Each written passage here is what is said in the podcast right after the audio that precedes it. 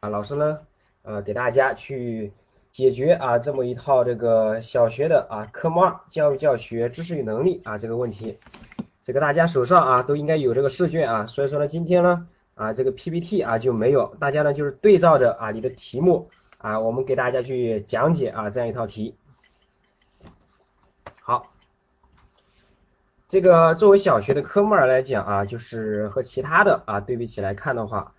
呃，因为涉及到这个教学设计和材料分析题啊，所以说呢，相当呃这个试卷啊，这个我想大家拿到这个试卷来说的话啊，应该还说是比较难的啊，比较难的啊，关键是啊，就是考察能力的啊，考察你的材料分析能力的，考察你的教学设计能力的啊，这个呢，对于大家的能力要求啊是比较高啊，所以说呢。哎，这个大家在做起来的时候啊，相对来说的话啊，我们这个小学的科目二啊还是比较难的一套试卷。好，那么我们今天呢就这套试卷啊，给大家去分享一下啊，关于这个大家啊，一方面是作为大家的一个写啊这个做题方法上面的一个检查啊，另一个呢就是看大家这个对于知识的掌握情况啊怎么样啊，我们在这个讲题的过程中啊，就会给大家啊提出一些这个分析。分析的方法，对吧？哎，教给大家啊，这个希望大家能够啊，这个掌握了这个方法之后啊，在我们的指导下啊，能够把这个试卷啊能够做好。好，接下来呢，我们来去看一下这个试卷啊，看一下这个试卷。这个选择题啊，我们这个小学试卷啊，它的一个题型分布啊，根据每年的真题考题情况来看啊，这个选择题二十道题，对吧？每个两分啊，四十分。这个简答题部分啊，三个题啊，每个题十分啊，三十分。材料分析题两个题啊，每个题二十分啊，一共四十分。最后一个教学设计题啊，两道啊，一道语文，一道数学啊，选一道做，选一道做就行了啊。这道题呢是四十分啊，合计是一百五十分啊。大家可以看到这个客观题啊，这个选择题对吧？哎，这个呢它是相对来说是。少一点的啊，那么就决定了啊，我们这份试卷呢啊难度啊，它是在这个上面啊也有所体现的。好，接下来我们首先来看一下选择题部分啊，选择题部分。好，我们呢尽量给大家详细一点去讲啊，这个遇到问题的啊，你及时打在这个字上面啊，这个打在上面啊，给老师一个回复，好吧？好，第一个啊，考察的是关于教育的发展。它的一个时期，在不同的社会时期，它的一个不同的特征。好，这个呢，在我们教教师资格的考试中啊，这一块啊是重要的一个考点啊，重要的一个考点啊。我们说这个教育根据它的发展形态，分为三个时期：原始社会时期、封建社会时期。这一块呢，啊，有啊不同的一个表现特点。那么在我们这个题干里面啊，他说的是与封建社会教育特征不符的是，对吧？那么就不属于封建社会教育特征的是。好，这个题呢，很显然是 A 项。那么 A 项里面说我们提到的师生关系民主化，这个是属于我们近现代社会啊它的一个教育特征，对吧？包括我们出现双轨制，对吧？到了近现代社会啊，适应于这个社会大生产力发展的需求。啊，才会出现了这样的一个双轨制，对吧？一条轨道培养你的研究性人才啊，培养搞学术的；另一条轨道培养的什么？劳动型人才啊，劳动型劳动性的人，对不对？啊，这两条轨道啊，所以说呢，这个是近现代社会。其他的啊，就是我们教育的阶级性、宗教性啊，与宗教啊带有很强的一个宗教色彩，对吧？到了我们近现代的时候啊，它是脱离了宗教的教育思想啊。我们说一个特征叫什么？非神圣化啊，非神圣化呢，就是我们近现代教育的特征啊，它开始与宗教的一些色彩相分离开了啊。好，C 项的四书五经啊，是我们封建社会时期教育的一个是主要内容啊，主要内容。我们封建社会啊，在封建啊，就是我们的原始古代社会的时候，古代社会它有两个时期，一个是奴隶社会，一个是封建社会。那么封建社会的教育内容啊，封建社会的教育内容是四书五经。那么奴隶社会的教育内容啊，奴隶社会的教育内容是六艺，对吧？诗书礼啊，诗书礼义，对吧？好，这个啊，这个是它的一个教育内容。D 项啊，D 项这个是官学与私学书院和社学并存啊，这也是我们封建社会的一个教育特征啊，封建社会的教育特征。好，接下来啊这一题呢就是选择 A 项啊，选择 A 项。好，接下来我们看一下第二题啊，第二题，第二题呢考的是关于策略对吧？啊，关于学习的策略里面的啊，这是关于这个学习的心理部分的内容啊，学习策略。我们这学习的策略分为三个部分，分为认知策略，对吧？原认知策略和资源管理策略啊，资源管理策略三个部分。那么这个地方考察的，首先我们得知道，对吧？这个他用的方法。老师教给学生是记忆的方法，对吧？记忆明朝迁都到北京的历史年代，指导学生把这个幺四二幺记成一四啊一式二义，对吧？一式二义。那么这种记事的方法，它采用的是谐音联想法啊，谐音的记事方法吧？谐音法，这个谐音法呢，它是一种记忆法。记忆法呢，我们说肯定是属于什么认知策略里面，对吧？精细加工策略啊，这个你得把这个精细加工策略和复述策略给区分开了啊。复述策略从它的字面意思来讲啊，就是我们说简单的把这个内容复述一遍啊，简单的把内容复述一遍啊。比如说我们的无意无意识记、有意识记，对吧？哎，我们的划线、圈点标注啊，这都是属于什么复述策略，对吧？那么精细加工策略呢，它是在比较深层次的一种加工策略，那么它的本质就在于什么？我们在原有的记忆材料的基础之上，产生了新的内容，对吧？那我们说幺四幺二，它本来是我们所记忆的啊这个数字，那么我们在进行记忆的时候，我们采取的办法是把它变成了一式二义，那么是不是我们在原有的材料基础上产生了新的东西啊？啊，这个是属于深层次的这一种加工啊，这个就就是什么精细加工。啊，包括我们的提问、生成性学习啊，这些呢都是属于精细加工策略啊。我们做笔记也是，对吧？哎，所以说呢，它关键就是在我们原来的基础上是否产生了新的内容啊，来理解是否是属于精细加工策略。好，这是第二题，选择 C 项啊，选择 C 项。好，第三题啊，第三题考的是教师的劳动特点啊。我们说教师的劳动特点里面啊，我们说复杂性、创造性、示范性。劳动时间延续性和劳动空间广延性啊，长期性和间接性啊，这个一下子你就能说出来的，对吧？所以说呢，这个说的是什么？逝者人之模范，模范模范是吧？作为模范，那么很显然体现的是什么？示范性啊。所以说我们这五个特性里面啊，常常考的就是创造性、示范性、长期性和。间接性啊，所以说呢，这几个特点里面啊，你们得去理解它啊，在选择题里面经常以理解性的啊去考察的啊，不是讲错试卷啊，可能是你进错房间了啊。这个我们这里是小学的啊，中学的呢，你去进入到另一个房间，好吧？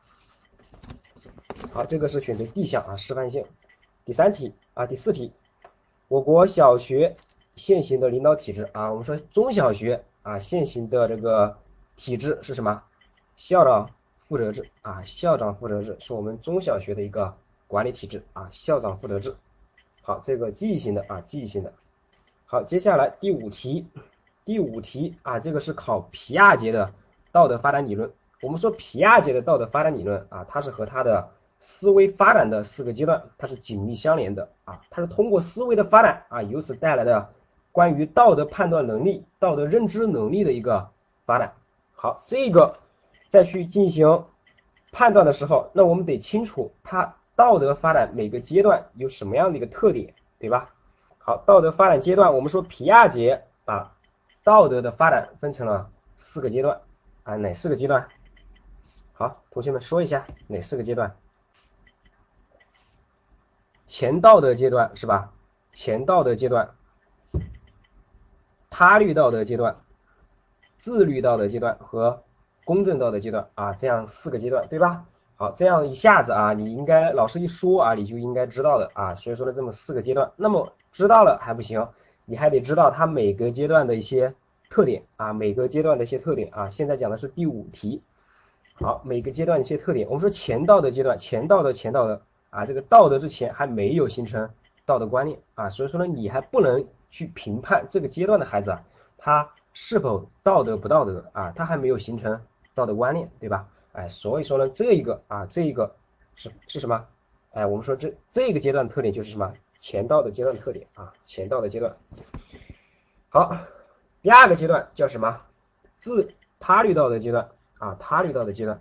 那我们儿童的这种道德判断，哎，它是由别人的这种准则给他给予的，是吧？比如说这个做事情上面啊，老师说错了，哎，他就认为是错的，对吧？老师说对的啊，他就认为是对的啊。所以说呢，这个他对于这个事情的判断，他是由于他人的约束之下啊，在他人的约束之下来完成判断的啊。所以说呢，这个他还依赖于别人给他的这种判断能力啊。所以说呢，这个是属于他律道德啊，他律道德阶段。那我们到了自律道德阶段啊，开始自己有了一些。内心的行为准则规范了，那么这个阶段的孩子啊，这个阶段的孩子呢，他们在做判断的时候啊，能够考虑到公正啊，能够考虑到公正了。那么这个公正啊，不是跟我们第四个阶段这个公正还不一样啊，就是说能够考虑到，哎，我们在进行什么分配或者是进行惩罚的时候，那我们应该考虑到什么？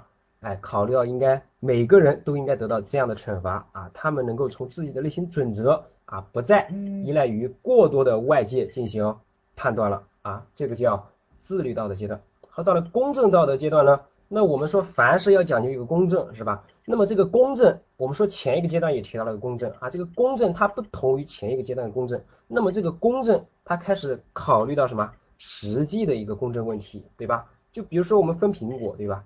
哎，一个小孩子啊，一个比他年纪大一点的是吧？大哥哥啊，这个小孩子呢，他只能啊前一个阶段的，比如说自律道德阶段，对吧？他对于这个分苹果的一个事啊，他就认为怎么样去分了？哎，这个前一个阶段是吧？我们说要平均分嘛，平均分啊，这两个人应该都怎么样？都应该吃同样大的一个苹果，对吧？那我们到了后一个阶段，公正道德，公正道德呢，他考虑到的是每一个。孩子的什么实际情况啊？这个小孩子他可以吃小一点的，是吧？他吃大的还吃不了，哎，大一点的哥哥呢，他可以吃大一点的，啊，这样来讲他是符合实际情况的啊，所以说呢，这个啊才是真正意义上的啊考虑实际上的一个公正。那我们 他在进行道德判断的时候有怎样的一个特点呢？好，这个题干里面说了啊，我们说皮亚杰对于道德的认知，对于道德的认知判断能力呢，他是通过。队友故事法，对吧？通过队友故事法来去完成的。那么这个题干就是给了一个队友故事啊，给了一个队友故事。这个说甲同学打扫卫生打碎了一个玻璃杯，而乙同学是偷吃打碎了一个啊，前面是打碎了一盘是吧？由于打扫卫生打打扫打碎了一盘，而乙同学是偷吃打碎了一个。那么我们可以从结果上来看啊，我们现在当然你们判断哪个错啊？当然我们肯定从动机出发来去判断啊，肯定是谁错啊？偷吃的是吧？虽然说打打碎了一个啊，但是偷吃的这个错误大。但是我们处于他律道的阶段，对吧？他律道的阶段，他们对于结果的，他们对于事情的判断、惩罚的一个大小和方式，他们认为错误，他还不能从动机上面去考虑，他还只能从结果上面来考虑啊。这个是受制于他思维的一个发展的啊。所以说呢，这个啊应该是选择 A 项。甲同学的错误大啊，因为他是打碎了一盘，从结果上来考虑啊，从结果上来考虑。好，这个就是选择 A 项啊。第六题，好，第六题，第六题呢，政治制度决定着教育的领导权和受教者的权利，同时还决定着什么？教育目的，对吧？哎，教育目的。所以说呢，第六题应该选择 B 项啊。其实这个表述还不是太不是太准确，对吧？哎，不是太准确。我们说这个政治制度是吧？政治经济制度它是决定了教育目的的性质，对吧？哎，决定了教育目的的性质啊。所以说呢，它根本啊，就是从根本意义上来，从根本的意义上来讲啊，决定这个教育目的的还是说我们的生产力的发展水平，对吧？哎，所以说呢，这个政治经济制度它是决定着教育目的的性质啊。这个题呢，它表述的不是太好啊。好，这个题考察的就是关于什么啊？就是关于社会和教育的一个。关系啊，社会和教育的关系啊，我们说社会和教育的关系啊，我们重点去看它的政治经济制度，对吧？生产力和文化啊这三个方面和我们教育的关系啊。我们说这个教育它是什么？具有相对独立性啊，它是受制于其他的社会相关的因素的一个发展啊。所以说呢，这一点啊上来讲的话啊，我们说这三个方面啊里面比较重要的啊，生产力和文化这两个方面啊是比较重要的啊，在这个社会政治经济制度啊，常常呢在选择题里面来考察。好，接下来我们看一下第七题啊，第七题班级授课制啊，这个是考察的是班级教学组织形式啊，教学实施里面班级的教学组织形式。那我们说班级教学组织形式里面来讲的话啊，我们最早的就是什么个别教学制啊，个别教学制这个最早的啊，这是与当时的这个生产力发展水平啊相适应的一种教学组织形式，对吧？啊，我们那个时候还不需要那么多的人来去进行相应的生产劳动。啊，所以说呢，我们采取的方式是个别教学制。随着社会化大大生产，对吧？你这种一对一的培养形式，哎，不满足我们现在社会化大规模生产对于人才的一个需求了，那么就需要怎么样？哎，就需要我们进行大批量的去培养人才吧。哎，所以说呢，这个班级授课制就应运而生。那我们现在说这个班级授课制啊，这个优点很多啊，缺点也还不少，对吧？哎，我们说这个班级授课制啊，它有。两种辅助形式啊，一种是个别辅导，一种是现场教学啊，现场教学啊，这两种呢是作为班级授课制的一种辅助，是吧？我们说现场教学就是通过现场参观的形式，对吧？哎，它其实呢是把我们的这种在班级上的这个课堂授课转换到什么现场啊？个别辅导呢，就是我们解决的是我们在班上由于每个同学他参差不齐，对吧？有的同学吃不饱，有的同学吃不了，对吧？哎，这样的就是我们得针对他们个别的一些问题啊进行单独的解决啊，它是对于我们班级授课制的一种辅助啊，班级授课制的一个辅助。好，这是关于这个啊，其他的啊，其他的教学组织形式，对吧？哎，其他教学组织形式还有哪些啊？哎，比如说我们的导生制，对吧？比如说我们的特朗普制啊，比如说我们的设计教学法啊，道尔顿制。对吧？哎，这样一些啊，也需要去理解它的一些含义啊。好，另外的，我们说班级授课制啊，有一种改进的教学方式叫什么？分层分组教学是吧？哎，分组教学啊，它的一种特殊形式叫复式教学啊。所以说呢，一涉及到关于这个教学的组织形式啊，哎，大家这样的一些东西啊，应该马上浮现在脑海里面啊。好，这是关于第七个啊。这是考察的是教学组织形式。接下来我们看一下第八题。第八题呢，这个是属于教学设计里面，对吧？哎，我们说老师的总结方式啊，老师的总结方式。第七题选择四 D，听完了都不知道选啥啊？第七题选择四 D 辅助形式。第八题，第八题啊，这个是考察的是教学设计里面对于我们。总结啊，这个老师的总结，它有这样的几种分类啊，分为开放性总结和封闭性总结啊。我们说这个开放性总结和封闭性总结，这个封闭性总结呢又称为认知性总结。那么既然这个封闭性总结和认知性总结啊，它的这个含义一样啊，所以说呢这个 B、C 肯定就给排除了啊。我们再看题干是吧？教师在总结的时候，向其他方向延伸啊，我们说向其他方向延伸了，向外延伸型的，这就是一种开放型的，对吧？把我们课堂的知识、学到的知识对外扩展、对外拓展啊，这就属于一种开放型的。而封闭型的是什么？它叫也叫认知型总结。那么它是它是一种什么？巩固知识型的，也就是说它是我们对于课堂讲过的内容啊做复习。巩固，对吧？它的目的就是为了巩固知识啊，巩固知识啊。所以说呢，这个开放性总结和封闭性总结啊，做一个区分啊，做一个区分。好，这个呢是选择 A 项啊，第九题选择 A 项。接下来我们看一下啊，第八题啊，不好意思啊，第八题啊，第八题选择 A 项。接下来我们看一下第九题啊，第九题，第九题呢就是考察的心理学里面关于。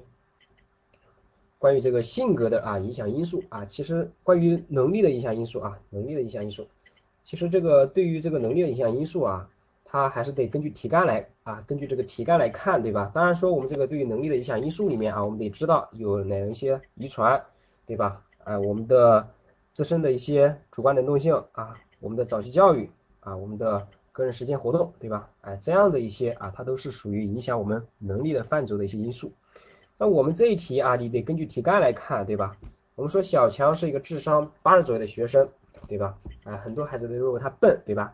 但是他很勤奋啊，老师和家长对他讲勤能补拙吧，勤能补拙啊，也是我们通过勤奋可以改变，对吧？当前我们认知上面的一些不足，对吧？哎，通过鼓励他学习啊，最后取得了优异的成绩。那我们这一点可以上来讲的话，通过这一点，我们说勤能补拙，它可以通过什么勤奋学习来改变我们当前能力的一个体现和表现吧。所以说呢，这个是说明什么？性格影响能力啊，性格影响能力。好，这一题呢应该选择 A 项啊，选择 A 项。好，这个总是我在给你们这个先说啊，然后再说答案。那么第十题啊，我们先让大家啊去把这个你的答案呈现出来啊，我们再进行讲，好吧？好，第十题选择什么？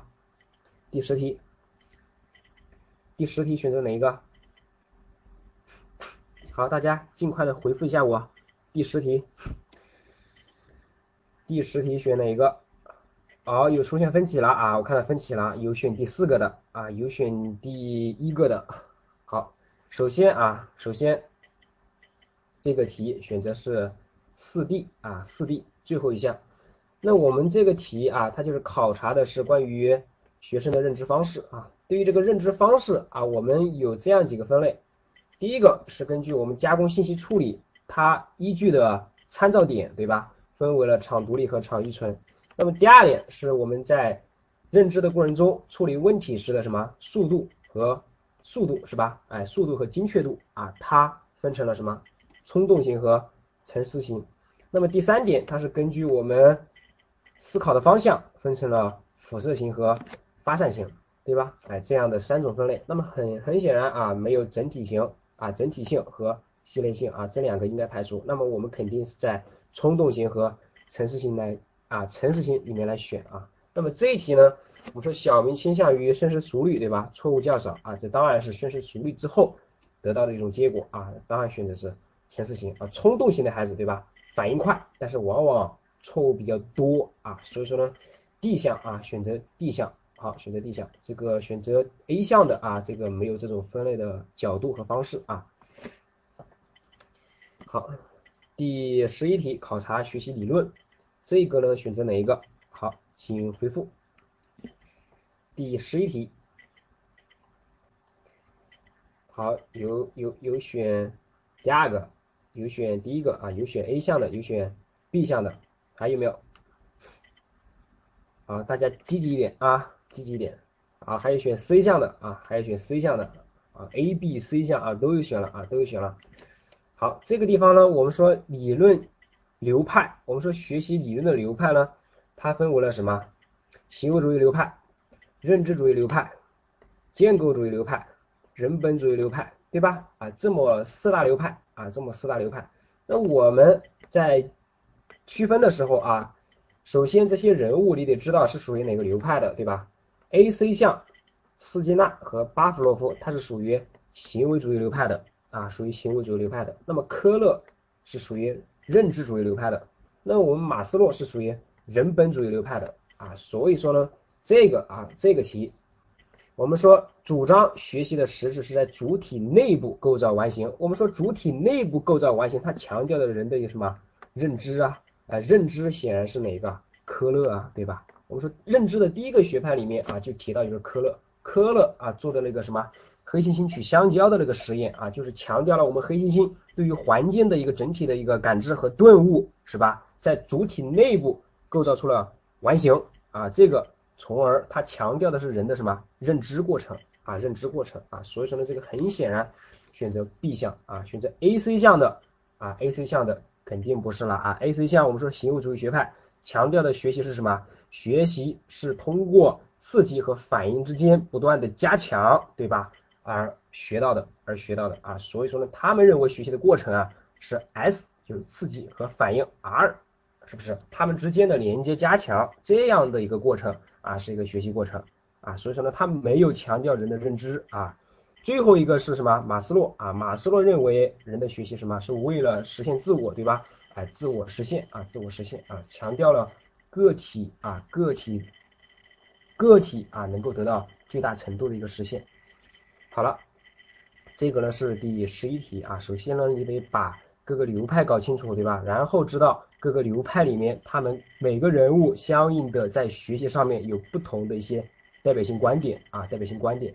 好，这一点啊，你在复习的过程中应该把每个学派得区分开来。另一个就是区分每个学派里面每个人物他们在里面具有的一些学习观点，对吧？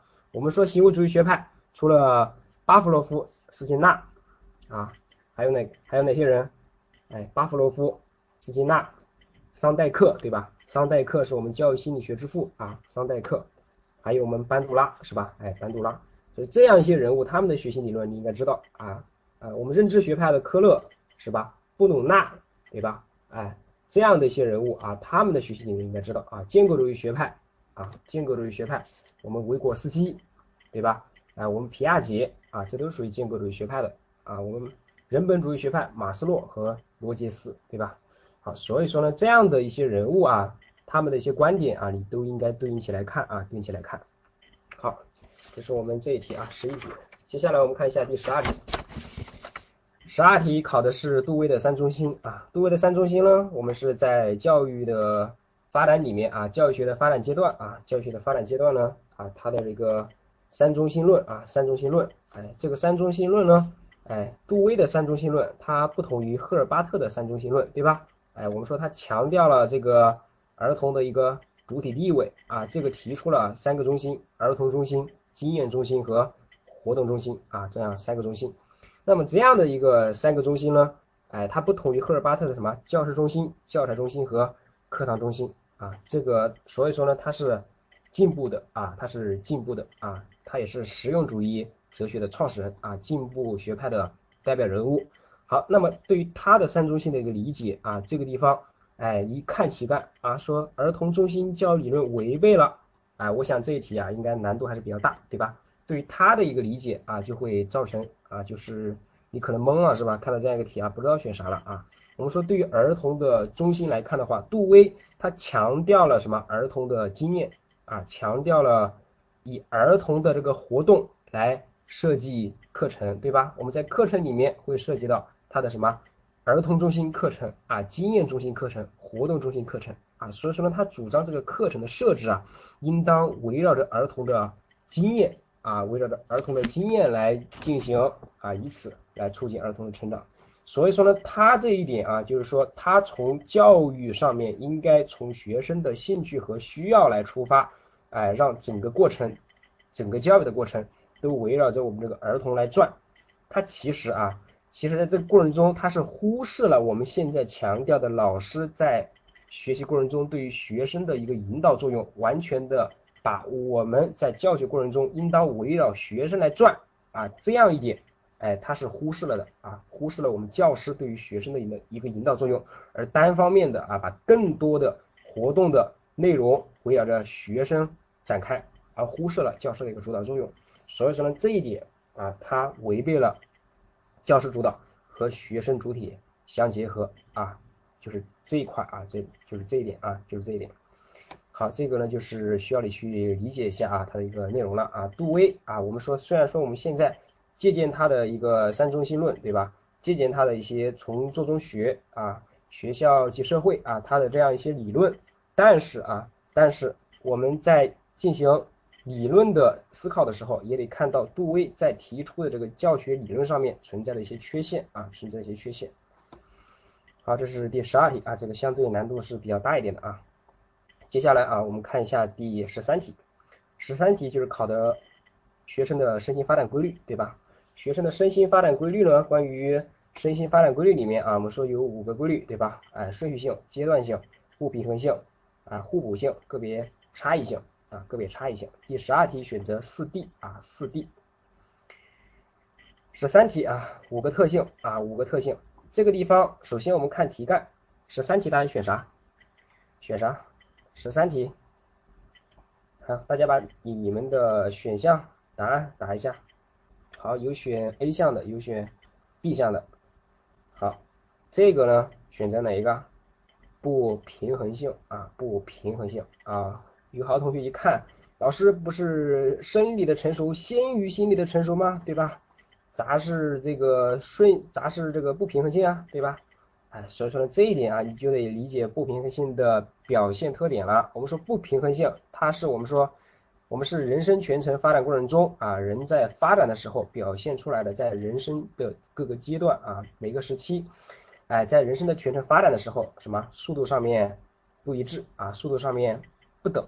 那我们不平衡性就是有两个方面的体现，第一个就是不同方面不同步啊，不同方面不同步调，也就是说我们神经系统、生殖系统像这样的不同方面。包括我们的生理和心理啊这样的两个不同的方面，他们在发展的步调上面是不一致的，有快啊有先发展的，有后发展的啊这个就是它的第一个体现。第二个就是同一方面不同速，就是不同一个方面，比如说我们的生殖系统，它在什么？哎，你不是说早期的时候它是没有得到发展的啊，到了我们青春期的时候啊才日渐成熟的啊，所以说呢这个啊就是体现的是什么？不平衡性啊，就是两点体现不平衡性，不同方面不同步步调不一致啊，同一方面不同速啊，速度不等啊，速度不等啊，所以说呢，这个就该应该选 B 项。那么这个顺序性啊，顺序性指的是什么？我们在发展的时候遵循着一个什么顺序？由简单到复杂，由低级到高级，由量变到质变这么一个过程，那才叫。顺序性，对吧？啊，这个才是顺序性。好，那么大家理解的时候啊，啊，需要注意一下它的一些内涵。好，这是第十三题啊，选择二 B 啊，不平衡性。好，第十四题选择什么？赶快报上你们答案。第十四题。好，第十四题。好，OK，好，非常棒啊，这个第十四题啊，应该选择是。A 项啊，这个关于这个教育研究方法啊，这个很多是吧？教育研究方法呢，我们说啊，最基本的啊，观察法、调查法、实验法啊，就是我们无论做什么实验来讲的话啊，最基础的三大方法。当然还有属于教育的一些特殊的方法，对吧？那个访谈法，这个访谈法也有是吧？啊，也有，但是这个访谈法啊，它还属于什么？调查法里面的一种。类型对吧？哎，这个访谈的方式它还是属于调查类的啊，所以说呢，这个访谈法啊，应该还是划到这个调查里面来。好，这个呢，我们说是通过问卷、访谈、作品分析啊，这都是属于调查类里面的啊。这个关于这个教育研究方法啊，我们在每年的考题中啊，这个它的出题频率还是比较高的啊，出题频率还是比较高的啊，所以说考察考察它的一些方法呀，这个考察它的研究步骤啊，步骤里面的一些基本要求啊。对吧？考察你关于这个实验结果的呈现方式啊，啊，这样的就是关于这个教育研究方法里面啊涉及到的一些内容啊。第十四题啊，选择的是 A 项调查法啊，这个历史法指的是我们通过分析教育现象啊发生、发展、演变的历史啊演变的这个过程，对吧？哎，找出它这个规律啊，进而啊这个进而去做指导这个教学的这样一个过程啊，所以说呢，这个是历史法。好，第十五题啊，考察的是学生的这个学习啊，学习呢这个分为知识学习、技能学习，还有什么思想和品德学习，对吧？好，这个哪个是不属于技能？好，这个啊，我们山西的吉吉啊，很快是吧？啊，做梦啊，如果说做梦都属于技能，那我天天这个睡觉睡大觉好了是吧？啊，睡大觉我就能获得技能了。我们说技能的形成啊，它必须是通过练习和反复经验而获得的一种什么？合乎法则的一种行为方式啊，这才叫技能啊！你如果说做梦都能形成技能啊，那可得了是吧？哎，所以说这个技能的形成啊，你必须通过练习啊啊，通过练习啊才能形成的。所以说呢，我们走路啊，骑自行车啊，定计划，这都是属于技能啊，都属于技能。好，当然不是无规则的啊，你说你你你这个瞎跳是吧？狂魔乱舞是吧？这个也不属于技能对吧？瞎跳的你不符合一套规范的。动作方式那不叫技能啊，那不叫技能。好，好，这是属于呃技能啊，技能。好，第十六题，第十六题选哪一个？好，四 D 是吧？啊，四 D。班主任的首要任务啊，其实我们这个在我们一般来讲的话，我们说是班主任的中心工作是吧？哎，中心工作是建立班集体啊。作为班主任来讲啊，哎，你的首要工作啊，通过对于班集体的建设来达到使学生更好的去有利于学生学习，对吧？好，这个是考察班主任的工作啊，就是它分为一般性的工作。和个别教育的工作啊，就是他一般性的工作啊，包含哪些内容啊？个别教育的工作对于三类学生，对吧？对于优等生、中等生和后进生，他们三类学生的教育啊，这是属于我们常常考察的一个要点啊。好，接下来第十七题，选择哪一个？第十七题，好，选择 A 项。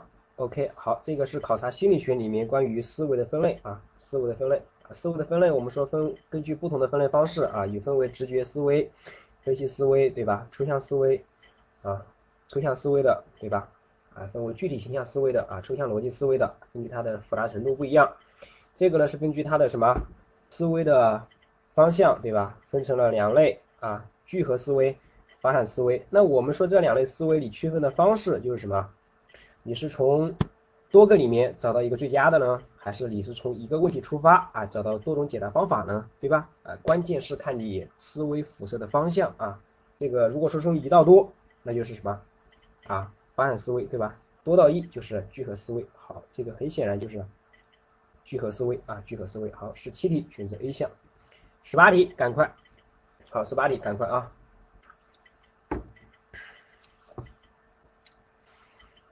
好，十八题啊，选择。二 B 啊，有选一项的，对吧？这个第一项啊，这个我们如果说你知道了啊，这个孟母三迁的啊这么一个意思的话啊，就应该能知道这个是通过陶冶教育法。我们说孟母三迁呢，对于它的解释，对吧？对于它的解释，我们说是通过改变周围的环环境来影响啊他的儿子孟轲是吧？哎，通过改变环境啊来影响他的儿子啊，所以说呢，这个很显然我们是利用了环境的因素啊，这个是属于。陶冶教育法啊，陶冶教育法啊，这个就是考察的关于德育的方法啊，德育的六大方法啊，这个应该记住啊，应该记住。好，这个是第十八题啊，十八题选择第二项，第十九题选择哪一个？十九题，赶快，十九题，好，十九题啊，十九题呢，我们开始出现分歧，对吧？有选第二项的。有选第二项形成性评价，有选第四项鉴定性评价。好，首先可以排除这个鉴定性评价啊，这个鉴定性评价啊是没有这个划分的方法的啊，没有这个鉴定评价这一说啊。我们这个评价方法根据这个不同的分类标准，第一种分类标准是根据它的评价功能不一样，分成了配置性评价啊、形成性评价和终结性评价啊。这个配置性评价呢，我们一般来说它是与诊断性评价相当啊，就是意思上是相当的啊。一般他们如果说不同时出现的话啊，我们不用去考虑它。好，这个是第一个分类标准，对吧？第二个，根据这个划分的这个依据的标准不一样啊，我们分成了相对性评价和绝对性评价，对吧？第三个是根据我们参照的标准不一样啊，分为主体内部评价，是吧？和主体外的是吧？主体外的评价。那么我们第四个是根据这个评价的这个标评价的这个定性方式，对吧？我们说分为定量评价和定性评价啊。所以说呢，这个啊，这个评价呢有这样几类啊。我们这个评价呢，这几年教师资格啊都考到了啊，都考到了。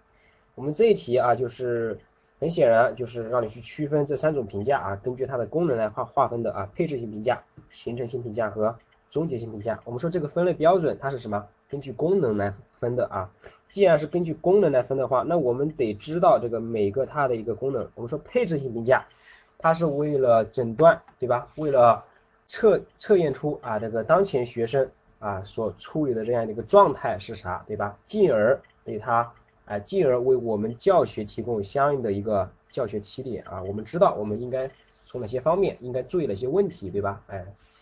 获得了学生的这些技能之啊，获得了学生当前的一个状态之后啊，去明确我们的教学起点啊。第二个形成性评价，那我们这个形成性评价指的是我们是为了什么？一般是在我们的教学过程中是吧？随着我们的教学进行，我们呢是为了改进和完善活动而进行的对学生学习过程及结果的评价。那我们这个评价的功能是为了什么？通过对学生当前你学习过程中的评价，来给我们的教学提供一种反馈啊，提供反馈。那我们就是说，它既可以是我们学习的过程啊，也可以是我们学了之后，对吧？那我们对你这样一小阶段的啊这样一个学习呢啊进行一个评价，那我以此来提供我接下来我应该怎么去教，对吧？提供一个反馈信息给我啊，你掌握的怎么样了？这个是一个形成性评价。那么总结性评价也叫终结性评价。那么终结性评价，它是我们学了一大段一大阶段结束之后，对吧？啊，一般是一学期啊，一学年度结束之后，我们对于学生的一种评价。好，这个呢就是属于终结性评价。那么根据这个题干的表述，根据前段时间里的表现，虽然学习效果不很理想，但非常努力，注意改进学习方法，是不是为他的这个学习过程提供反馈意见啊？注意改进学习方法，相信成绩会不断提高。这个其实就是在我们教学的过程中，通过给学生反馈他教学中存啊学习中存在的这样一个问题啊，以此来提出他学习相应的一个改进意见，对吧？所以说呢，这个应该选择二 B 形成性评价。OK，好，这是第十九题啊，最后一题，最后一题应该很简单了，对吧？选哪一个？最后一题。好，最后一题选择第二项啊，一日三省吾身啊，一日三省吾身，对吧？啊，这个就是我们说啊，每日啊三次反思自己，对吧？哎，这个就是反思性教学啊，反思性教学。好，这个是这一题啊。好，我们选择题呢，在教师资格考试中啊，还是有一些啊，还是有点难度的啊，有一点难度的啊，这个就需要我们对这个一些概念啊，有个透彻的一个理解和把握了。简答题部分啊，简答题部分，简答题部分呢，这个就需要我们去记录相应的一个内容了啊，记录相应的一个内容了。我们这个简答题呢啊，这个没有什么太多窍门啊，没有窍门，所以说呢，这个得你把那些能考简答题的一些要点啊，能把它去好好的记住啊，好好的记住。简答题第一个是吧？这个考的新课改啊，新课改呢，它是我们这一些时候啊，这些年啊。就是我们教师资格考试的一个热点啊，一个重点啊，一个重点。我们说现在是进入教育课程改革的啊这个时期啊，所以说呢，我们在这样的一个改革指导下啊，我们教育的一些观念应该有哪一些改变，对吧？对于学生的看法有哪一些改变啊？对于教师的这个角色啊，应该有什么样的一个转变？这个就涉及到我们教师的一个职业理念的问题，对吧？哎，你的教学观。你的学生观啊和教师观啊这样一些观点呢，这就是我们应该去记住的啊，应该记住的。教师的教学观啊，首先你要知道是吧？教学观是对教学的看法。那么对于教学的看法，那么过去是什么样的？我们现在应该怎么样，对吧？那么就涉及到是四个转向的问题啊，四个转向的问题，四个转向的问题啊，就是第一个，教学从教育者为中心转向到。学习者为中心，对吧？啊，这个是主体的一个转变。第二个，教会学生学习转向到教会学生教会学生知识啊，不好意思啊，教会学生知识转向到教会学生学习，对吧？第三个转变是重结论轻过程转向到重结论的同时更重过程啊。第四个转向是教学从关注学科转向关注人啊，这样的是你必须得记住的啊，必须得记住的。你考教师资格证，对吧？哎，不光这里。会用到这个科目二里面会用到这个科目一，它是一个重要的一个材料分析题的一个理论点，对吧？必须去理解啊。好，第二个，第二个二十二题常用的心理辅导方法啊，这个就是考对于学生的心理辅导了啊，心理辅导了，关于这个学生的身心健康发展了啊。这个呢，每年啊，每年这个都会出到啊，就是关于学生的身心安全啊，身体安全上面对吧？你应该怎么办？对于学生的心理辅导啊，心理上面应该有哪样一些辅导方法，对吧？啊，学生常见的心理疾病有哪些啊？啊，针对这些疾病有哪样一些辅导方法呀？哎，这个是应该掌握的啊，应该掌握的啊。所以说呢，这个第二十二题考到了，就是让你简述这个常用的心理辅导方法七个是吧？强化法哎，强化法啊，通过强化的方式啊，这个在学习理论里面已经提到过了，这个强化法。第二个是代币奖励法啊，它是对原始强化的一种改进啊，叫代币啊，代币奖励法。第三种叫行为塑造法，这个呢，它与强化法啊有联系，它是呢一般来用于强化，一般用于改造了一些什么比较复杂的一些问题的时候啊，用行为强化法啊，通过反复强化来达到目的。第四个叫示范法啊，示范法就不用说了啊。第五个自我控制法，自我控制啊，通过自我控制啊表现出的一些行为啊，这样的来达到去消除啊这样的一些心理疾病的一些问题啊。第六个惩罚法啊，惩罚，惩罚就是通过什么？我们说惩罚是呈现一个业务刺激对吧？消除你的一些不良行为啊。好，第七个是暂时隔离法对吧？暂时隔离。你当前喜欢的情境啊，把你带到一个你对新的环境产生厌恶的这样一个情境下啊，以此来消除你当前不良的一些行为啊，这个叫暂时隔离法啊，暂时隔离法。好，这个呢就是我们心理辅导的常用的七种方法啊，七种方法。接下来我们看一下第二三题，二三题呢是一个好的班集体啊，这个是在。班级和班级与班级体里面啊提到的内容啊，班级体和班级体里面提到内容。好，一个好的班集体啊，一个好的班集体。第二个，第二个是代币啊，代币，货币的币，代币奖励法啊，代币啊，货币的币，代币奖励法。二三题，第二三题，二三题是班集体啊，这个班集体的特征五个特征是吧？哎，第一个是有共同的奋斗目标。和为实现这一目标而组成的共同活动。第二个是健全的组织机构和坚强的领导核心。啊，第三个严格的组织纪律和健全的规章制度。第四个健康的舆论和良好的班风。第五个学生的个性充分发展。啊，这个呢在班集体的特征里面啊，这个是比较重要的一点啊，重要的一点。第二十一题的答案啊，这个是在课程里面讲的啊，课程里面讲的啊，所以说呢，你去翻一翻啊，关于这个新课程改革的一些内容啊。接下来我们看一下材料分析题啊，材料分析题，材料分析题呢相对来说就比较难一点了啊。这个材料分析题呢，我们在呃真题里面啊，一般是有两个问题啊，两个问题。好，我们这个给的这两个材料呢，还是比较典型的啊，比较典型的啊。接着我。带着大家一块来去分析一下这个材料啊，虽然说比较简短啊，但是呢它是考察你对于我们一些规律性啊、原则性内容的一些理解啊。好，这个材料分析题啊，我们这个常常用到的啊一些理论呢，就是班关于什么班级管理啊的一些原则方法，课堂突发事件处理的一些原则方法，德育的原则方法，德育的规律的啊德育的规律对吧？教学的规律、原则、方法，对吧？哎，这样的就是我们啊新课程改革的一些理论，对吧？哎，这是我们材料分析题啊，常常拿来用到分析材料的一些理论啊。好，我们看一下这个第一个材料分析题，第一个材料分析题，我们看这个问题就知道啊，理解教师的主导作用，很显然，对吧？一方面我们在新课程改革里面提到了啊，我们说现在强调的是教师的主体啊，教师的啊教师的主导。和学生的主体，对吧？那我们在教学里面有谈到啊，有谈到说教师的主导和学生的主体啊，这两个是应该相统一起来的啊，这么一个规律啊，相统一起来的一个规律，对吧？啊，所以说呢，那我们在一看到这个主导，就应该联想到啊，关于这个教学规律里面啊，教师的主导和学生的主体相统一啊，这么一个规律。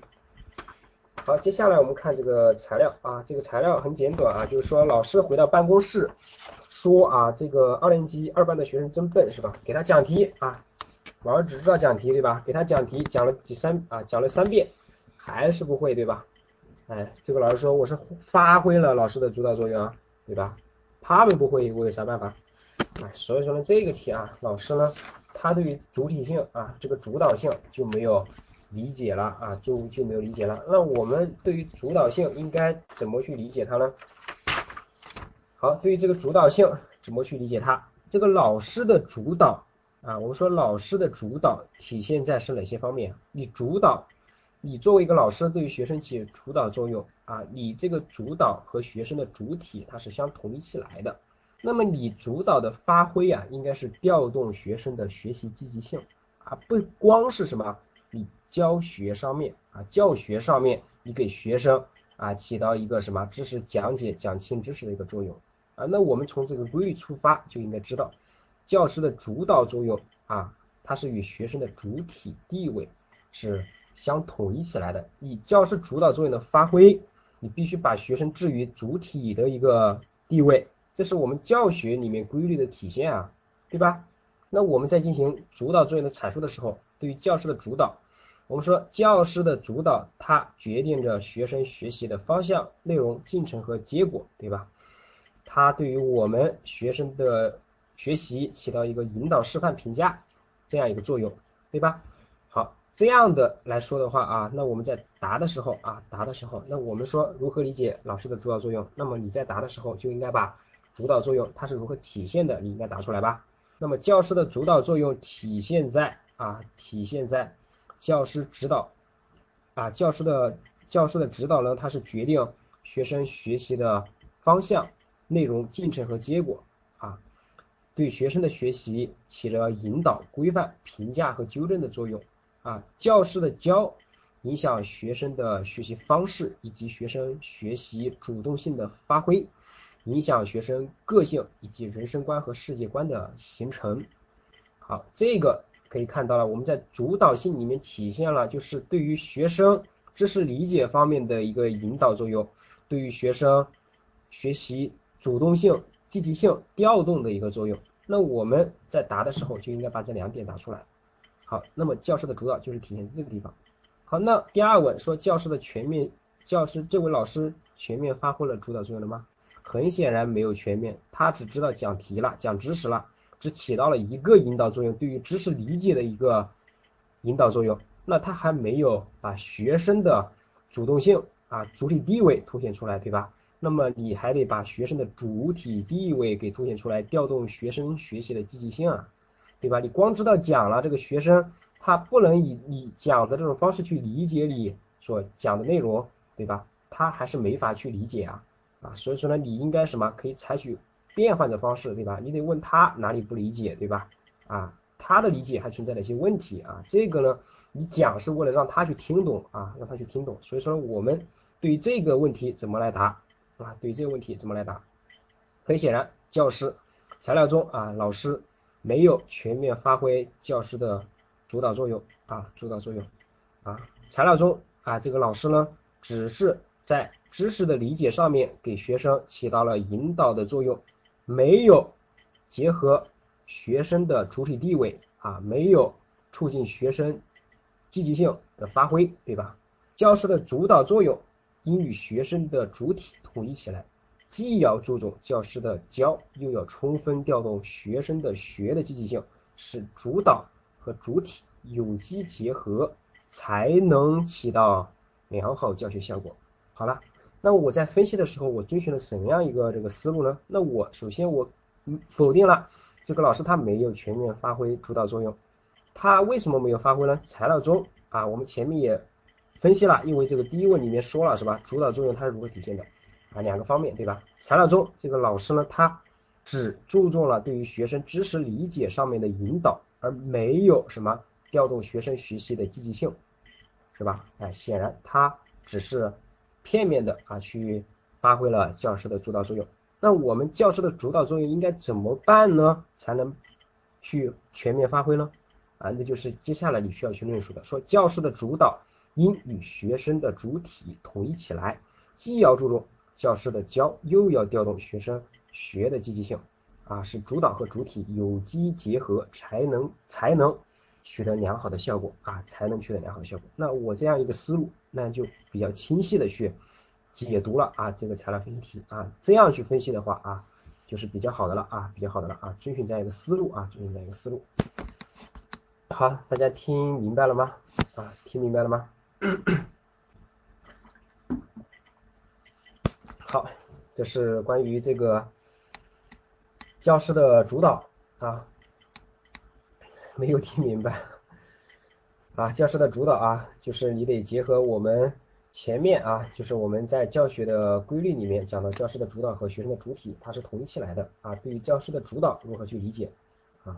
你在发挥主导的作用的时候啊，应当把学生的主动积极性的学习啊给调动起来啊，调动起来，好，这才能去很好的去发挥你的主导作用啊，主导作用。好，这是我们第二十四题啊，二十四题。好，你们有问题及时在上面问，好吧？我们接下来看一下第二十五题啊，二十五题，这个呢就是考察的很明显啊，我们在很多的真题里面啊都有这样的题啊，近几年都会考考察到这样一个题，就是关于课堂突发事件处理的一个情况啊，课堂突发事件处理的一个问题。对于课堂突发事件的一个处理呢，首先你想到啊，就是我们得怎么样啊，有个山西集体啊教育机制啊，当然这一点啊是肯定有的，对吧？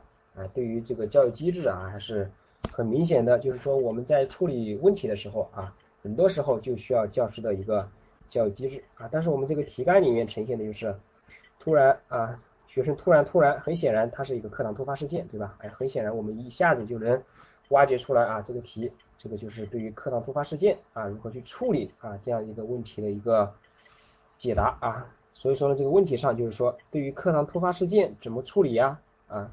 有没有让老师值得遵循的规律或原则啊？所以说呢，第一点就是针对着这样一个类型的事件啊，我们当遇到这样的情况的时候怎么办，对吧？那我们在做这样事情的时候有哪样一些征兆的原则呢？那我们在进行这样突发事件处理的时候啊，处理的时候，首先啊，我们头脑里面啊应该出现这样一些原则性的一些东西，比如说我们处理突发事件，对吧？要起到一个教育作用啊，我们说对于突发事件的处理啊，我们要结合结合学生出现的问题啊，通过这个突发事件对学生起到一个教育作用啊，所以说呢，这个第一个原则啊，应该是教育性原则啊，就是在处理突发事件的时候，我们啊就是你处理的时候啊，应当通过这个事件啊，对学生起到一个教育，对吧？好，第二个我们遵循客观是吧？客观公正处理，对吧？啊，这个题啊，它也没有说这个详细的一个发生过程啊，也，但是我们头脑里面啊，应当有这样一个客观性在里面啊。第三个说叫有效性啊，有效性啊，就是我们通过对事情的处理啊，啊，能够啊使学生认识到啊身上存在的一些问题啊，并能够去改正啊，并能够去改正啊，这个叫有效性。第三个啊叫可接收，对吧？你对于学生的处理啊，他的处理办法，你应当使学生接收，对吧？因为我们不管怎么处理啊，你最终是学生认识到问题，那么你这个你得让他能够接受你的处理方式啊，他才能认识到你的问题啊，对吧？你把他臭骂一顿啊，他可能还真认识不到自己究竟出了什么问题，对吧？那你还得什么，在教育的过程中遵循到什么？循循善诱啊，以理服人啊，你的办法上面啊，应当是这样的啊，应当是这样的。还有一个就是刚才我们这个山东的啊 Y Y 啊提到这个冷处理对吧？啊，冷处理就是指的什么？我们学生啊 他在处理这个问啊，老师应该在处理这个问题的时候应该做到什么？冷静啊，宽容平和的去处理这样一个问题。那么你头脑中应该有这样一些意识在里面啊。所以说呢。当你遇到这样的课堂突发事件的时候啊，我们去处理的时候应该遵循这样一些原则。但是我们说我们是在上课，对吧？你在安静的课堂上，对吧？这样你在教学的过程中，我们说你在进行处理的时候，你要有两个保证。第一个就是你应当在保证你的教学秩序正常进行的一个情况下来处理这样一个问题。第二个，你在处理的问题的时候，应当树立起要尊重学生啊这样一个前提啊。所以说呢，我们如何去处理呢？那我们可以这样去写，对吧？我们可以说，在保证教学秩序的正常顺利进行和尊重学生的前提下，我会这样来处理。第一个啊，第一个，我们说对于学生出现的问题啊，能小啊，能小的去处理啊。我们说小的去处理呢，就是不惊动的去处理。我们说你是在教学，对吧？以保证教学秩序的顺利进行的前提下来处理这样一个问题的，那么你就会对啊一个一个眼神是吧？啊一个眼神就把学生搞定了是吧？哎你是一个眼神，我们说这个眼神啊，它是一种暗示吧？哎对，就是一个暗示啊。所以说呢，我们可以通过什么暗示的方式，对吧？哎你在冷静镇定的前提下，对吧？冷静镇定的前提下，积极的采用暗示手段来提醒学生他在课堂中出现的这样一个问题啊。所以说呢，这是第一点啊，你可以啊在分数的时候说，在冷静镇定的前提下啊，可以积极的运用暗示手段啊，委婉的运用手势啊，或幽默的语言或眼神啊，来去暗示学生啊，来去暗示学生，让学生明白。啊，老师的一个用意啊，明白老师的用意，这样既保住了什么？该学生调皮，对吧？既保住了他面子吧，是不是尊重了他呀？哎，这样既尊重了学生，又及时的能够去制止这个错误的延续啊，所以说呢，能够去保证我们课堂顺利的进行。好，这样的我们在答的时候啊，你是仅仅的围绕着，对吧？保证课堂顺利进行啊，尊重学生啊，这样的一个前提下去处理的啊，所以说呢，你运用到了。眼神啊，暗示的方式去处理的啊，处理的。啊，这个知识点就是在班级管理啊，关于课堂突发事件处理的原则和方法里面啊。第二个啊，那我们说你在班上里面已经给他暗示完了，对吧？哎，他已经能够去安静下来听课了。那你在课后的时候，对吧？你还应当选择时间去和有问题出现这样。出现啊这样情况的一个问题学生啊，及及时的去沟通啊，及时的和他去沟通呢，去解决这样一个问题吧。哎，所以说呢，一方面啊，你能够去保证课堂顺利进行下和尊重他的一个前提下，哎，去解决这样一个问题。那么接下来你在过程中为了去能够他在今后的课堂中不再去犯这样的问题的话，那么你还得针对他这样一个情况，来去和他谈是吧？哎，交谈法啊非常好啊，这个详细的机器啊。所以说呢，这个。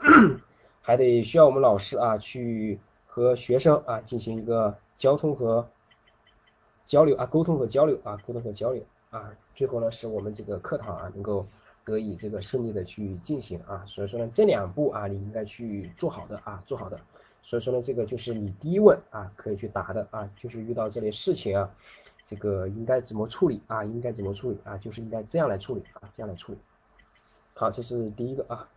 那么我们说有没有老师值得遵循的规律和原则呢？对吧？哎，遵循的规律和原则啊，就是怎么样？哎，就是怎么样？我们说一方面啊，我们说的在课堂突发事件处理的时候，你应当使学生受到相应的教育吧。好，第一点我们就提到了教育性原则，对吧？哎，教育性原则呢，首先啊，你在做的时候，对吧？哎，做的时候啊，说秉承着去教育学生的目的是吧？哎，说面向个体啊，虽然说我教育个体，但是我可以利用这样一个事件去面向全班呀，对吧？那我们可以利用对于个体的教育来面向对于全班的一个教育啊，也是可以的，对吧？也是可以的。啊，所以说呢，我们这些原则啊，其实就是我们之前啊头脑里面啊出现的啊这样一些问题啊，头脑里面出现的这样一些原则吧，哎，教育性啊，教育性原则吧，哎，你对他处理的时候，应当应当什么？本着去教育他这个原则啊，教育他的原则，认识到思想上啊存在的这样一些问题啊去做啊去做。另一个啊，另一个 我们说保证什么？这个处理的什么叫有效性啊？有效性，比如说你在处理的时候能够使它达到对于自己的一个问题的一个认识啊，这样才是达到了你处理的一个效果。那么这个有效性，那我们在进行进行处理的时候，你要保证这个有效，那么你应当注意一些方法啊，注意一些方法，对吧？我们说在进行对学生进行教育的时候，哎。你也考虑到了，其实这个可接受也在里面，对吧？啊，可接受也在里面啊。这个我们在做的时候，对吧？哎，保证学生啊能够去理解啊，能够去接受我们去运用的这种方法，对吧？那我们在去给他教育的时候，应该做到去循循善诱啊，以理服人，对吧？哎，这样的啊，其实呢，它是与我们德育里面的这个疏导啊，疏导原则啊，它是有体现的，对吧？我们说教育的过程啊，应当遵循这样一个过程啊。这个循循善诱，以理服人啊，就是这样，他才能去接收你的这个这个这个教育方式啊，这样呢，你才能达到一个有效的一个目的啊，有效的一个目的。好，所以说呢，这个啊，其实呢，你还是围绕着你心中啊，这个之前啊，你在考虑处理这个第一问的时候啊，你里面的啊一些原则啊，就是我们说的教育性原则、有效性原则啊、可接受性原则。啊，冷处理性原则啊，冷处理原则啊，所以说呢，这些啊，你就可以在第二问里面啊去说到啊，说到。所以说呢，对于学生的教育啊，这个老师呢，他应当把握一个尺度，对吧？把握一个尺度。哎，首先要做到这个冷静啊，克制好，对吧？啊，把握好处理的这样一个分寸啊。所以说呢，你不应当是吧？当学生出现这样问题啊，不是一顿骂啊，不是一顿训斥啊，不是一顿训斥啊，否则呢，这样反而会导致你的师生关系啊进一步恶化啊。所以说呢，这个就是这样的处理方式就是不当的啊。好，这个我们这一题呢就给大家这个分析完毕啊，分析完毕。好，这个讲的还是比较累啊。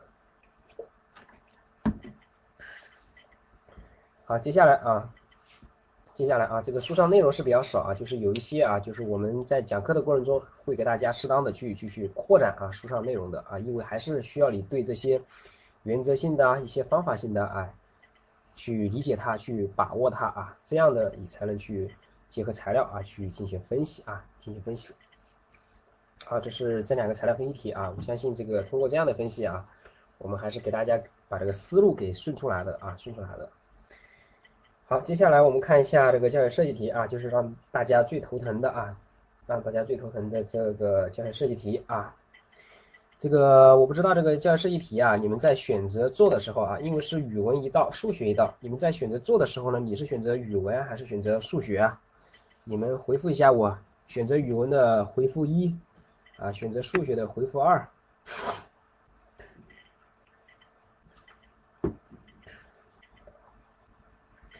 好，那么既然大家如果说都选择语文的话啊，都选择语文去做啊，相对来说这个语文啊也是我们相对这个数学来讲还是比较容易搞定的一块，对吧？呃，所以说 呢，这这里啊，这里我就直接就讲语文啊，讲语文啊。如果说有同学要求要讲数学啊，我们再讲数学，好吧？啊，我们这个地方就把这个语文给大家去好好的去分析一下啊，分析一下。这个语文呢出的也是一道亡羊补牢啊，这样的一个课文呢，这个它是来源于我们三年级啊这个人教版啊三年级语文下册啊语文下册里面的一篇文章啊讲一篇文章，这个呢啊这个呢，嗯这个就是一个中年段的啊中年段啊我们第二问里面已经提到了啊说是指导中年段学生学习的话啊应该如何确立这个教学目标和重点对吧？好，对于这样的一个预言啊，就是我们在这个教师资格考试里面啊，这个真题还没有出到过啊，这个这样的预言类的啊，所以说呢，这个预言类啊，还是还是比较容易啊，能够去考到的啊，考到的。那么我们对于这样一篇课文，对吧？不管是怎样的课文，对吧？那么始终是围绕这个教学的一个重点和难点去进行设计、进行讲解的啊，进行讲解的。那材料分析题啊，就是三问啊，三问。三问呢，一般来说啊，根据近几年真题的一个考察情况来看啊，第一问就是考察关于我们这个课程标准啊，课程标准里面对教学目标设置的一些理解啊，以及关于这个专业的一些知识，对吧？语文的专业知识，数学的专业知识，对吧？啊，就是这样的一些内容啊，这是第一问考察的。第二问考察的就是关于对于教学目标的设计啊，教学目标设计和教学重难点的一个设计啊。第三个就是考察我们对于教学过程的一个。把握啊，对于教学过程的一个设计。好，对于语文来讲的话啊，我们来看一下啊，这个语文和数学它在真题里面啊，就是最后两个题的话，题型设置的方式啊都是一样的啊。第一问考啥啊？这个相应的对应着数学的第一问啊，也是这样的啊。好，第一问这个亡羊补牢，我想这个文章不用我给大家去读了啊，这个我们直接来看题啊。第一个说是给出本文的寓意。啊，是给出本文的寓意，对吧？你得知道这个文章这个寓意，这个寓意呢，其实就是你在这个文章里面啊，给学生要去重点解决的这么一个问题啊，这个就是寓意啊，这个就是寓意。好，那么对于这篇文章来讲啊，对于这篇文章来讲，这篇文章的寓意是啥啊？这篇文章的寓意是啥？寓意。寓意说就是我们说寓言故事啊，它必然要揭示相应的寓意啊，这个寓意的揭示啊，就是我们这个教学的一个重点啊，教学的一个重点。这篇亡羊补牢啊，就是寓意的是啥？寓意就是说我们犯了错误，应当去改正吧，哎，犯了错误要改正啊，这样方能减少错误啊，所以说这就是这个亡羊补牢给我们的寓意啊。我们说这个亡了羊是吧？刚开始啊不改，后来改了啊才不亡羊了啊，所以说呢就是这样一个过程。经历了这样一个过程之后，哎，他就知道了啊，他就知道了啊，所以说呢，亡羊补牢啊，你首先你可以把这个意思啊说一下，亡羊补牢它字面上的意思啊就是羊丢了，对吧？哎，把羊圈修补起来，剩下的羊呢就不再丢，对吧？这就是我们本文里面他跟你说的他字面上的意思啊。那我们具体寓意，对吧？寓意说就是上向这个生活里面去进行一个推广啊。那么我们说羊丢了是吧？哎，你不去不去补，当你犯了错误，你不去改，对吧？那么你还会犯错是吧？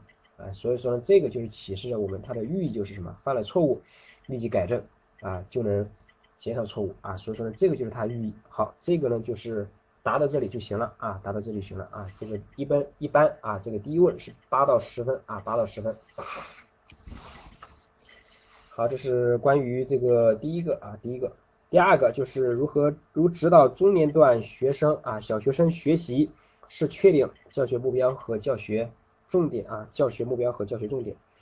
那么我们在进行教学目标的撰写的时候，你得知道，首先我们在进行教学目标的撰写啊，我们得啊，我们得怎么样？我们得从三个方面啊，知识与技能、过程与方法、情感态度与价值观啊三个方面来去撰写。好。那么对于中年段的学生来讲啊，我们说对于语文的一个撰写，好啊，这个山东的 Y Y 啊很好啊。对于语文的这样一个教学目标的撰写啊，知识与技能层面，我们通常考虑的是字词句段篇是吧？达到的程度呢？对于字的掌握是吧？音形意对吧？哎，音形意啊，那我们在程度上面啊，你会呀，会认啊，会读啊，会写呀，会用啊，对吧？这是你达到的一个程度上面。啊，达到一个程度上面，所以说啊，这个你在进行第一个知识与技能上面的一个撰写的时候，你应该从写哪些内容，字词句断篇，对吧？对于字的啊，对于字方面，我应该掌握的程度如何啊？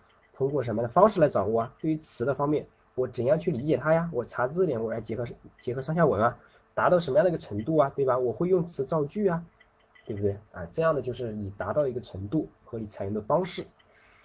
好，会用、会读、会写，对吧？啊，有的字你还得会写吧？啊，我们说段落，对于段落来讲的话，啊，你能去背诵你喜欢的段落吧？啊，对于文章来讲的话，如果说文章需要你背诵啊，你可以说把这个文章背诵下来。啊，对于文章，你可以说什么？能正确流利的去朗读课文吧？对吧？所以说呢，这个是对文章的啊一个要求。这个是在我们知识技能层面啊，你可以这样去写的。那么过程与方法层面啊，过程与方法层面，过程与方法层面呢，就是这就是我们说我们在设计的时候，它是要体现我们说新课改提倡的学生的学习方式，自主学习、合作学习和探究学习啊这样的三个学习方式。那我们在过程的设计里面啊，我们说得把学生的这种三种学习方式啊，能够去体现出来。那我们在进行写的时候，我们可以采取什么样的方式去体现这样一个过程呢？对吧？那我们可以采取什么小组合作讨论吧，哎，分角色朗读吧，对吧？哎，师生对话交流吧，对吧？这样的方式啊，去突出学生的一个学习主体地位啊，实现啊符合我们现在新课改提倡的教育教学理念。好，第三个关于情感态度和价值观方面啊，情感态度和价值观方面，它必然是通过这个教学的这样一个过程。啊，来去完成和体现的。那么你在这个过程和过学习的过程中啊，它必然是伴随着啊学生带来的情感、态度、价值观方面的一个变化啊。比如说我们通过学了这个寓言啊，你能够去能够去什么？能够养成这样一个好习惯吧，知错就改的好习惯，对吧？哎，比如说你能够去学了这篇课文之后啊。学到领悟到某个人身上的优良品质吧，对吧？比如说你学景了之后，你能够体会到这个大自然的美丽景色吧，哎，激发你探究的欲望吧，对吧？哎，这样的就是你在情感态度价值观方面，它是通过你在这个学习过程中而体现出来的啊，也就是说啊，通过这个学习，对吧？哎，我们不仅是啊带来了相应的启示，还有你相应的人格情感啊这个相应的一个培养啊一个培养。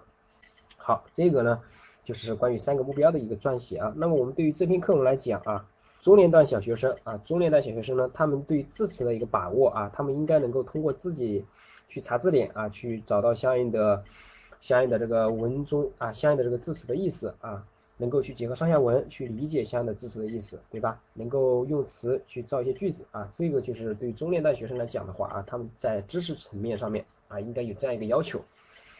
那么对于这个这个呢，我们说这个知识技能层面，对吧？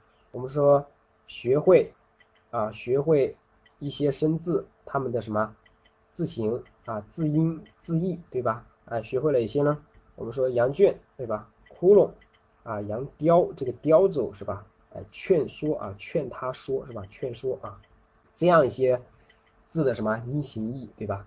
能够去正确读写啊，寓言，对吧？我们说寓言故事嘛，寓言啊，能够读写羊圈、窟窿啊、街坊等等这样一些词语啊，这个是词的方面啊，词的方面。最后我们说，对于这篇寓言故事，对吧？我们说在目标的层面里面啊，目标的层面里面，我们对于学生啊，是从五个维度：写字、识字的维度、阅读的维度、文际啊人际交往的维度，对吧？交际、写作啊，写作、写画是吧？还有综合性学习这样五个维度去说的。那我们在这个寓言故事里面，这个要求啊，我们可以这样来去说：说能用自己的话。去讲述啊，向他人讲述这个寓言故事啊，能够啊用自己的话啊去向他人讲述这个寓言故事啊啊这个呢不一定啊，不是这个你可以根据这个自己啊对于这篇文章的一个把握，如果说他没有出示啊这个字词的话啊，这个不用全部写上啊，你可以这个写上几个代表性的啊，加上这个后面等啊。来去完成啊，来去完成。好，这是关于知知识与技能啊，知识与技能。那么第二个过程与方法层面啊，过程与方法层面，我们说这个是寓言故事，我们重在去让学生通过这样一个过程去理解故事所体现的这个寓言啊，寓言是啥，对吧？那我们这个过程可以通过什么样的方式呢？啊，我们用的最多的就是通过小组合作讨论啊，合作探讨的形式啊，所以说呢，我们可以通过小组合作讨论的形式去理解这则寓言。故事的寓意啊，所以说呢，这是第二点啊，第二点啊，过程与方法层面啊，我们可以去这样来去表述啊，通过合作探究、小组合作探究的形式理解理解这则寓言故事的寓意啊。第三个，情感态度与价值观啊，表演可以啊，表演可以啊，我们说这个文章呢，它有这种对话的形式，对吧？那我们也可以让学生去什么扮演这个。养羊人啊，可以扮演街坊啊，把我们这个什么故事给表演出来，是吧？哎，这样的一个形式啊，非常好啊，非常好啊。其实这个提出的意见啊，非常好啊，就是我们可以采取这种方式，对吧？一方面我们说通过表演的形式，它是凸显出了学生在学习过程中的主体地位，对吧？另一方面，通过表演，它可以锻炼我们学生在人际交往表达方面的一个能力啊。好，所以说三星集集啊，这个提出的这个思路非常好啊，非常好。好，接下来第三个情感态度、价值观方面啊，价值观方面，呃，我们这个呢就是通过什么，能够结合生活实际啊，去体会这个寓言故事啊所蕴含的道理，培养学生知错就改的好习惯啊，培养学生知错就改的好习惯。好，所以说呢，这个就是我们在情感态度、价值观方面啊，就是一方面啊，让学生能够体会到这个寓言故事的寓意啊。就是体会到这个寓意之后啊，培养他们知错就改的一个好习惯啊，培养他们知错就改的一个好习惯。好，这是我们在教学目标的表述上面啊，遵循这样一个三维的一个目标啊，来去表述它啊，来去表述它。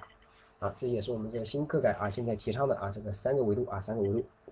那么重点是啥？重点很显然我们在前面已经渗透了。你在进行教学目标的撰写的时候，你必然你这个过程的一个维度的一个。撰写你必然是围绕着你这个教学重点来的吧？那么这个教学的重点很显然就是什么？理解这个寓言故事的什么寓意吧？哎，这就是你的教学重点啊。好，这是关于第二个啊，这个我们就把这个过程和方法啊，这个重点啊，重点就已经解决了。接下来我们来看一下这个具体的设计环节啊，设计环节。好，这个设计环节啊，设计环节呢，我们可以采取什么样的方式？哎，前面我们吉吉同学已经提到了，可以采用表演的方式，对吧？表演的方式，我们具体渗透在我们具体的第二个阶段，去整体的去，去去去啊，可以放在最后一个阶段啊，可以去什么，在学生理解完了之后啊，可以让学生通过这样的绘声绘影的形式把它表述出来，对吧？啊，也可以渗透到我们第二个去感知理解理解这个课文的时候，对吧？我们先让学生去演，对吧？具体啊，他在演的时候，对吧？能不能够体会出关于这个牧羊人？啊和这个街坊邻居他们的这样一个情感，把它体现在里面了，对不对？啊，所以说呢，这样一个过程，你始终是围绕着学生对于课文的一个把握来去理解寓言故事的寓意的，对吧？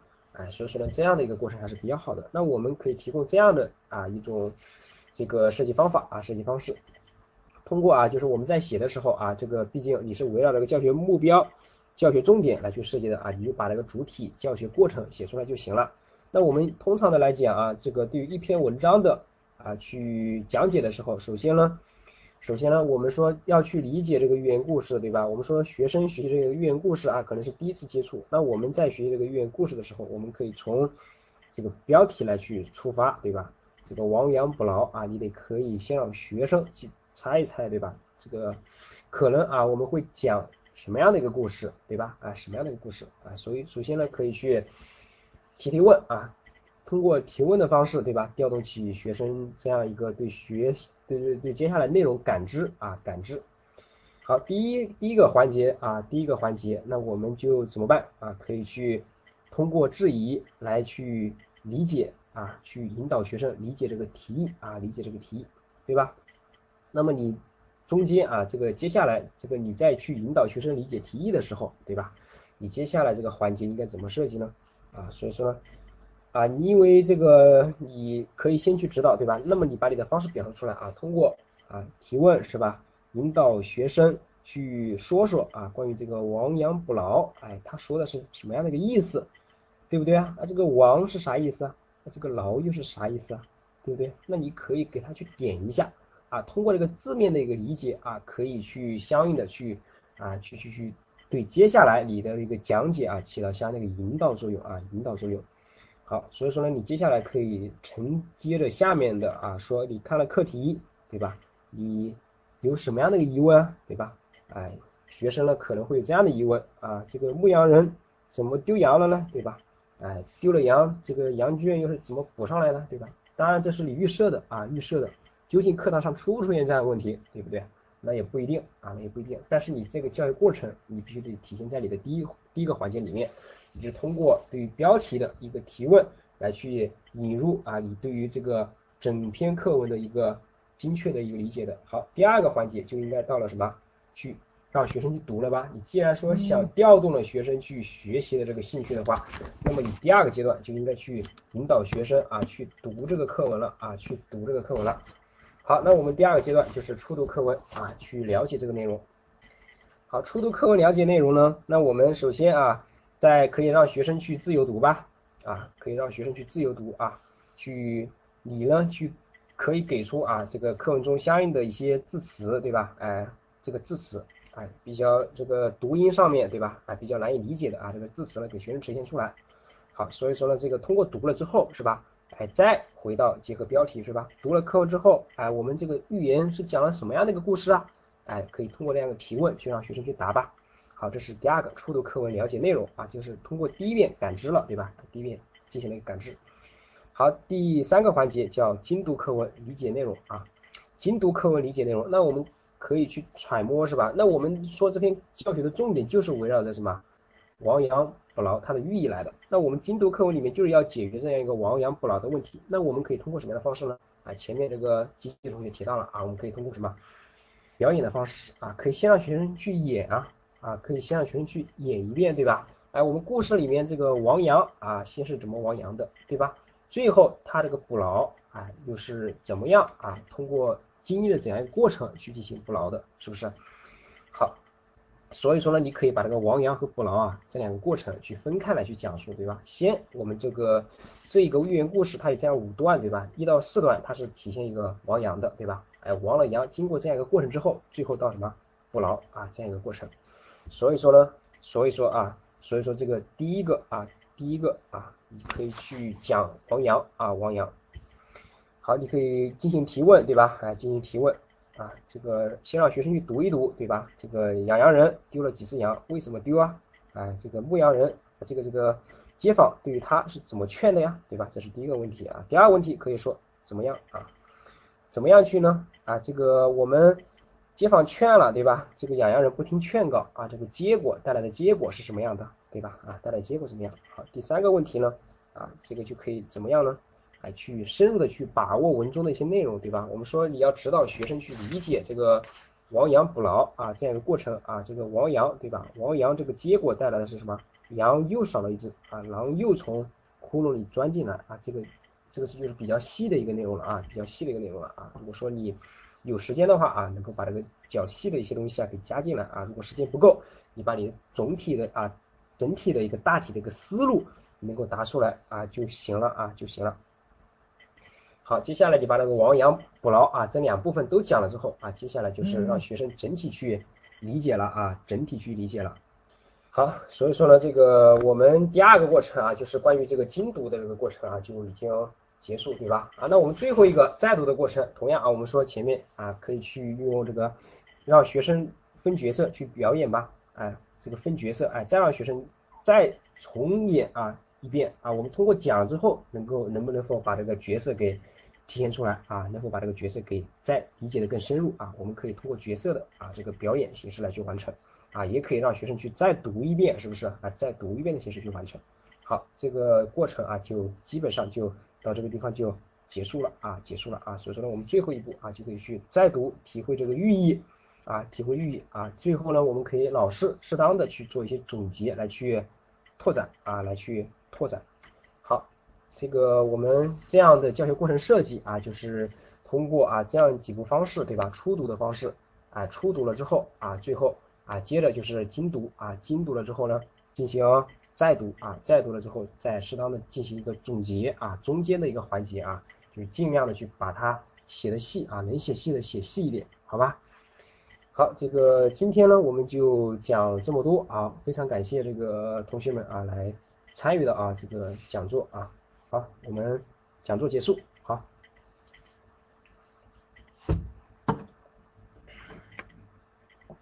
好，不客气啊。啊，这个数学还真没时间讲啊，不好意思啊，各位同学。本来这个安排的时间，这个好是一个小时啊，一个小时左右的啊，这个还是确实拖了一点时间啊。啊，如果说你真没头绪，还是建议你能够在语文上面下点功夫啊。数学上面，如果说你是学数学专业的啊，可以建议你去这个去去去。写数学的啊，写数学的，比如说你工科上面啊，这个强势一点的啊，你可以去写数学啊，因为这个数学的一个思维啊，还得你去把握这个小学生的一个思考的一个方向啊，思考数方向。想考数学老师，你你写语文也没关系，对吧？这个他不去追究你这个到底是选的哪个题，对吧？当然你可以去找一找，如果说你真想写啊，你可以去找一找相关的啊，或者是网上啊，或者是我们这个教辅资料，对吧？老师的教辅资料。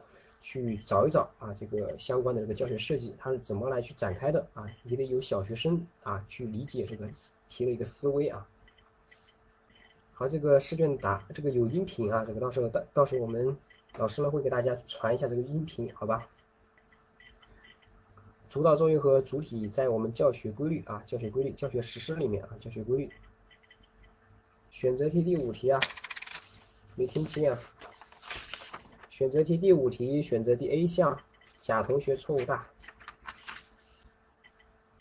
啊，特岗不是啊，特岗是那个教育招聘考试的一个方向了啊，不是这些题啊，就是教育资格的。当然呢，你可以在答题的一些方法和思想上面可以做一些参考啊。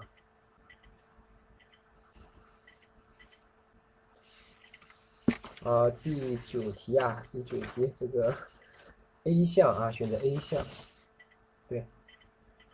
好，同学们可以退出了啊，这个。